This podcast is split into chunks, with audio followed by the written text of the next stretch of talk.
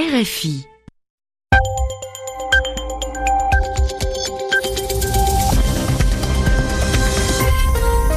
Il est 22h ici à Paris, 20h en temps universel. Merci d'écouter RFI.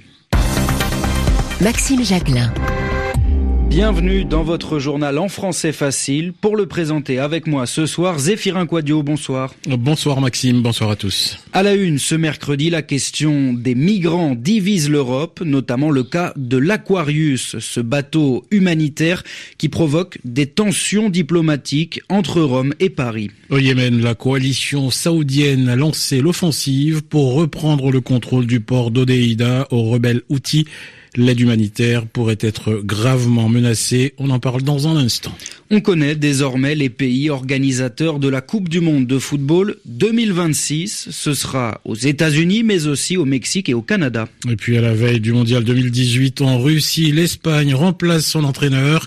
Un changement de visage qui a surpris tout le monde, y compris à Madrid. On y revient à la fin de ce journal. Le journal. Le journal. En français facile. Et on commence, Maxime, par la tempête diplomatique qui se poursuit autour du sort de l'Aquarius. Oui, l'Aquarius, c'est ce bateau d'une organisation humanitaire française avec à son bord près de 630 migrants. Après avoir été refusé en Italie et à Malte, le navire fait désormais route vers l'Espagne qui a accepté de lui ouvrir le port de Valence. Mais l'affaire provoque des tensions entre l'Italie et la France.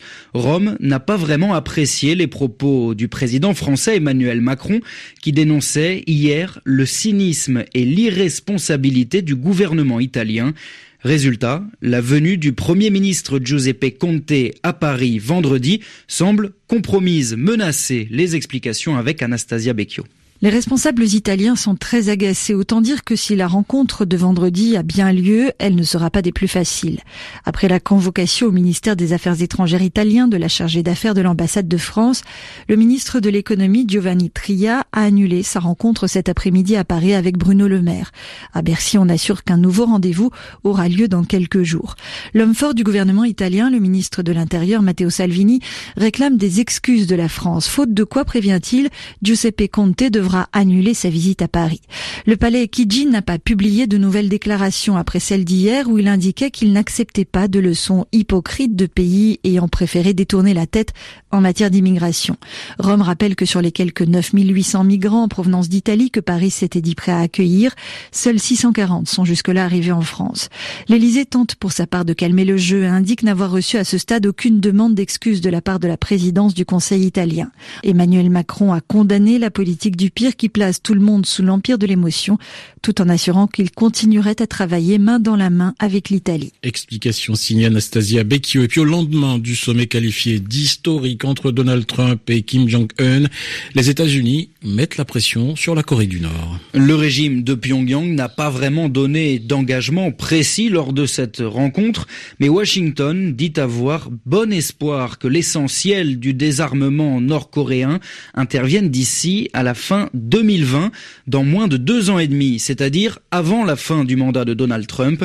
Selon Mike Pompeo, le chef de la diplomatie américaine, la prochaine phase de discussion entre les États-Unis et la Corée du Nord pourrait débuter dès la semaine prochaine. Le journal en français facile. Au Yémen, les forces pro-gouvernementales et la coalition emmenée par l'Arabie saoudite ont lancé l'offensive sur Odeida. Des combats ont éclaté dans ce port stratégique, le principal du pays, qui est aujourd'hui aux mains des combattants houthis soutenus par l'Iran. Les Nations Unies se disent extrêmement inquiets après le début de cette offensive, car elle pourrait perturber l'arrivée de l'aide humanitaire. Nicolas Falaise. Sur les rives de la mer Rouge, Odeida compte 600 000 habitants. C'est par ce port que transite une bonne partie des importations, mais aussi de l'aide destinée à la population du Yémen, pays pauvre plongé dans une terrible crise humanitaire depuis le début de l'intervention de la coalition arabe en 2015. On mesure donc le risque que représente une offensive armée sur Hodeida, opération militairement incertaine pour les forces loyalistes du Yémen appuyées par la coalition arabe, opération potentiellement catastrophique pour la population. Ces derniers jours, plusieurs ONG ont tiré la sonnette d'alarme. Demandant notamment à Emmanuel Macron de faire pression sur les Saoudiens et les Émiriens, les principaux belligérants de la coalition.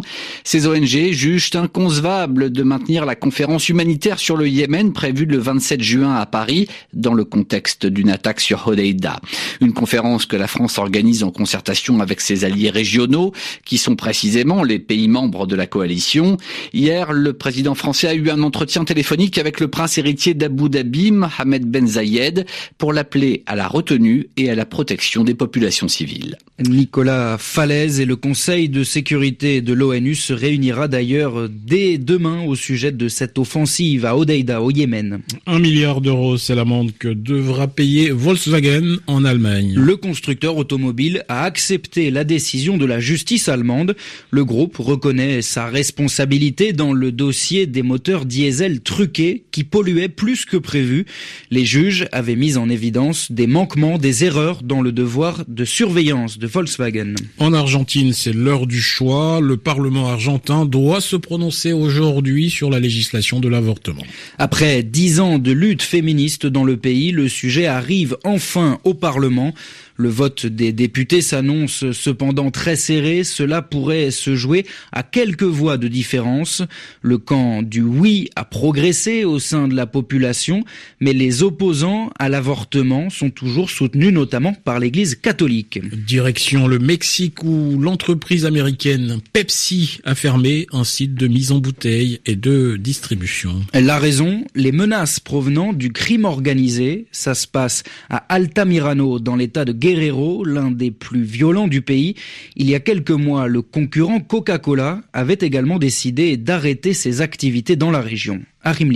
La situation était devenue intenable pour les ouvriers de ce site d'embouteillage. Ils avaient reçu des menaces d'extorsion de fonds. Certains avaient été arrêtés avec leurs camions par des bandes criminelles qui leur demandaient de l'argent en échange d'une soi-disant protection. Plus d'une dizaine d'entreprises ont déjà quitté l'état de Guerrero à cause de l'insécurité. Parmi elles, Coca-Cola qui a fermé les portes de son site de distribution à Altamirano en mars dernier. Et voilà que Pepsi lui emboîte le pas. Officiellement, l'entreprise parle d'une fermeture provisoire. Les responsables de l'état de Guerrero tentent d'éviter qu'elle devienne définitive car plus de 100 salariés perdraient alors leur emploi. Mais pour convaincre les entreprises de rester, les autorités locales et fédérales doivent assurer leur sécurité, ce qui n'est pas le cas. Il y a quelques jours, la principale organisation du patronat, la Coparmex, a alerté le président mexicain sur l'augmentation des violences et lui a demandé des mesures d'urgence.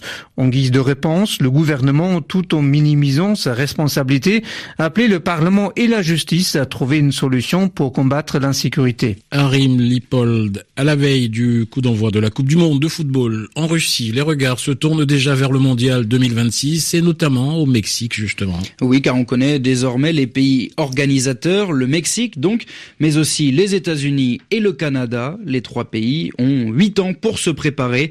Grosse déception en revanche pour le Maroc qui échoue pour la cinquième fois. Et puis toujours sur la planète football, c'est un coup de théâtre, une surprise dans la sélection espagnole, une des favorites de la Coupe du Monde. Julen Lopetegui n'est plus l'entraîneur de l'équipe espagnole. Le président de la fédération de football l'a tout simplement renvoyé moins de 24 heures après sa nomination comme entraîneur du Real Madrid et à la veille du mondial. Correspondance à Madrid, Pierre Chaperon. Que ce soit dans les transports en commun ou aux terrasses des cafés, les amoureux de football ne parlent que de ça. Roulen Lopetegui, congédié, l'annonce est venue comme l'effet d'une bombe. Une décision surprenante et navrante pour Antonio, supporter de la première heure. Ce qu'il s'est passé, c'est une honte pour l'Espagne parce que ça déstabilise l'équipe à quelques heures du début de la compétition. Je crois que c'est une très mauvaise chose pour le football espagnol.